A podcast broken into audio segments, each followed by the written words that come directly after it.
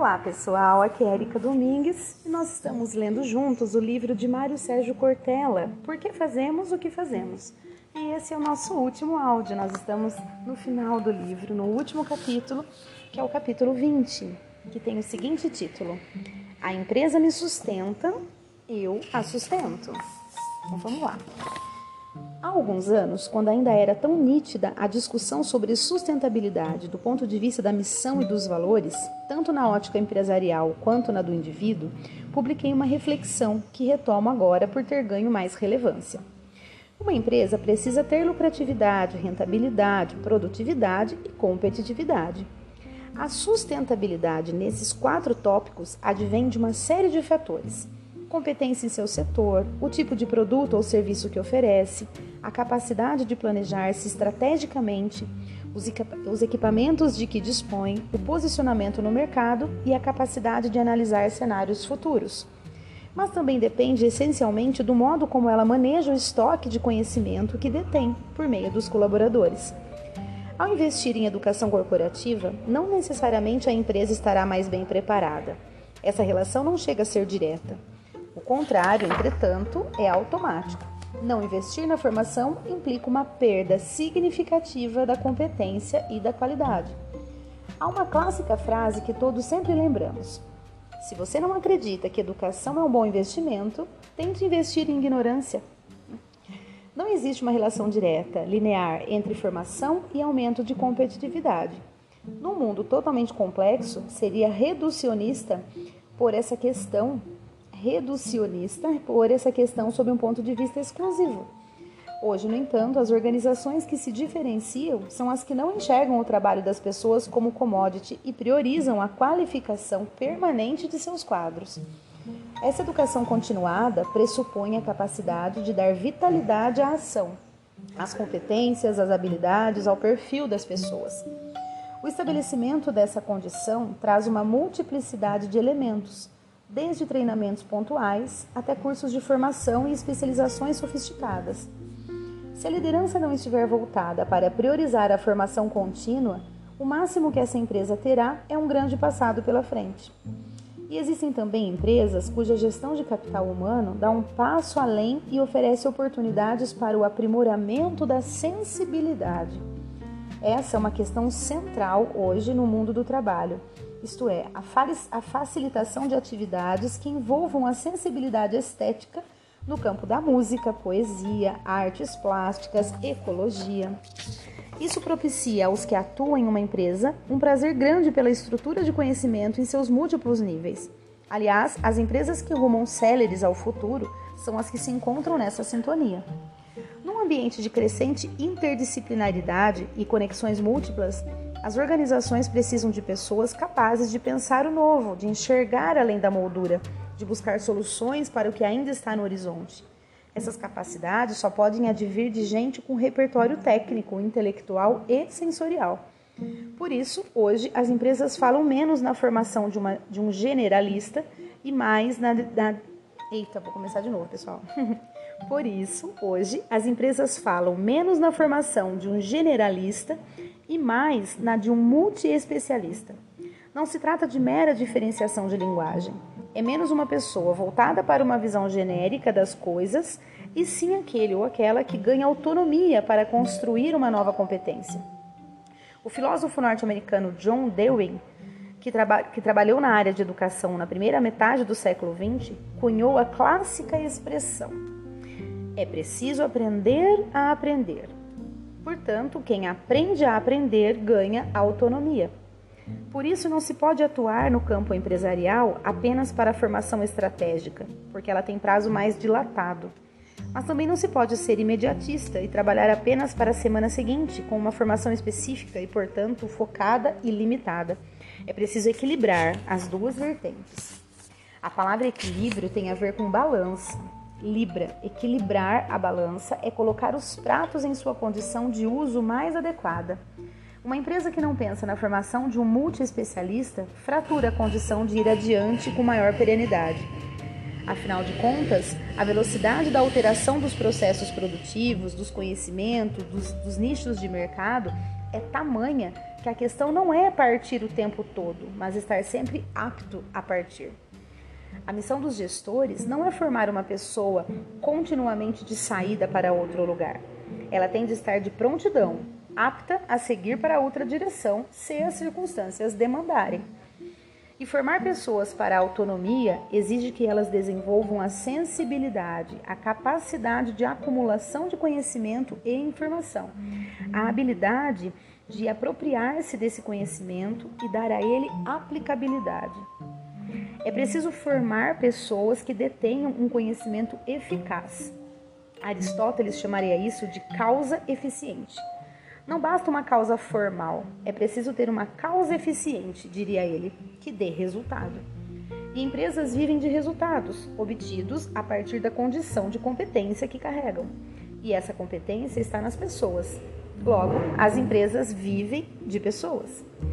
Nessa lógica, reforcemos, existe a necessidade de colocar o recurso humano, a força de trabalho, não como uma commodity a ser negociada, dispensada, adquirida, de acordo com o momento e a perspectiva. Relembremos, ninguém fica no local apenas por conta do salário. A permanência está ligada à capacidade de enxergar a finalidade positiva do que se faz, ao reconhecimento que se obtém, ao bem-estar sentido quando o seu trabalho é valorizado e, sobretudo, à percepção de que existe ali a possibilidade de futuro conjunto. Dispor de talentos requer relações que se sustentem nessas bases. Uma empresa que não oferece condições de reconhecimento no dia a dia compromete esse equilíbrio. E não só o funcionário é dispensável para a empresa. Dependendo do ramo, a empresa é dispensável para ele. Haja vista que, a partir do nível de gerência média, acontece um rodízio intenso de executivos entre as organizações. A retenção de um bom profissional passa pela percepção de que a empresa investe nele, o que é uma forma de reconhecimento. Quem faz uma parceria com o colaborador, dizendo que paga parte do curso de idioma ou que facilita o horário de trabalho para que ele complete a graduação ou faça uma pós-graduação, está investindo nesse talento.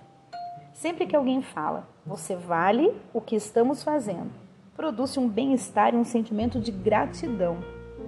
Todas as vezes que a empresa é ingrata com o empregado ou o trata como se fosse tão somente uma peça a ser mobilizada ou desmobilizada conforme a urgência, isso cria indiferença no trabalhador. Se ele percebe que a empresa investe nele, aumenta o nível de gratificação de um lado e de gratidão do outro. Não significa que se obtenha lealdade absoluta, mas ao menos se estabelece um nível de fidelidade maior. E o investimento em educação significa que a empresa quer preparar o trabalhador. E ainda que eventualmente tenha de dispensá-lo por qualquer circunstância de volta ao mercado mais qualificado, ele volta ao mercado mais qualificado, o que gera um nível de tranquilidade maior e, consequentemente, de adesão. Quando o crescimento individual contribui para o crescimento coletivo, com desdobramentos que beneficiam o conjunto da sociedade, tem-se então uma relação sustentável e o propósito desponta com valor. É isso, pessoal. Acabou o nosso livro. Na verdade, eu tenho só mais uma página aqui para ler com um, seguinte tema que eu já vou ler já mas gostaria de dizer que eu acho que foi bastante proveitoso essa leitura, né? É, o Mário Sérgio Cortella é um filósofo e um estudioso, né? Um professor de extremo gabarito, né? Então, inclusive, a forma como ele escreve, né? Mostra aí toda realmente a capacidade dele. Eu acho que sempre é muito válido, né? Qualquer aprendizado e esse livro, creio que tenha sido de muito aprendizado pra gente, né? Então, é o seguinte, eu vou ler agora o finalzinho, que, é, que tem o seguinte, seguinte título aqui. Paciência na turbulência, sabedoria na travessia. Agora tem uma citação de Mário Quintana, que é o seguinte: do amoroso esquecimento.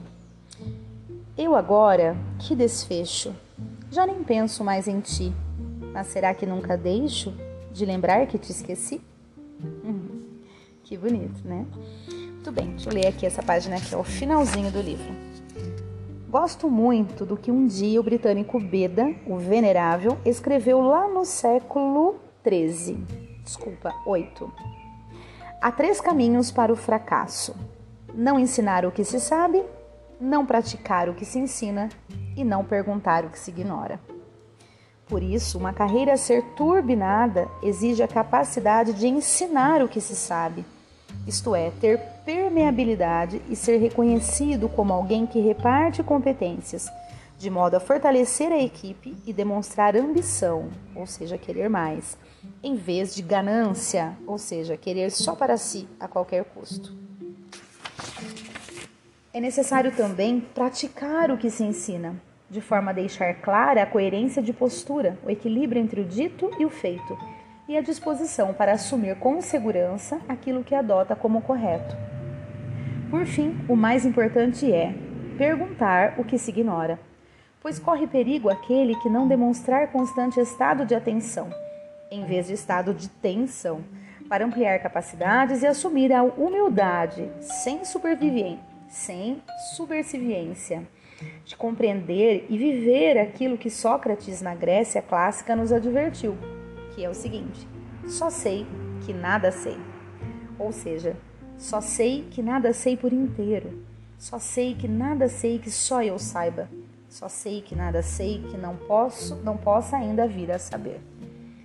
Afinal, os projetos e metas em qualquer organização são apenas um horizonte que funciona especialmente para sinalizar quais são as possibilidades e limites de progressão. No entanto, horizontes não são obstáculos, e sim fronteiras. A performance, o fazer carreira, exige atitude e iniciativa. Por isso é um fazer em vez de um receber. Construir o equilíbrio entre intenções e condições é prioritário, sempre lembrando que o equilíbrio precisa ser em movimento, como na bicicleta, sem se conformar com o sedutor e falso equilíbrio que se imagina atingir na imobilidade.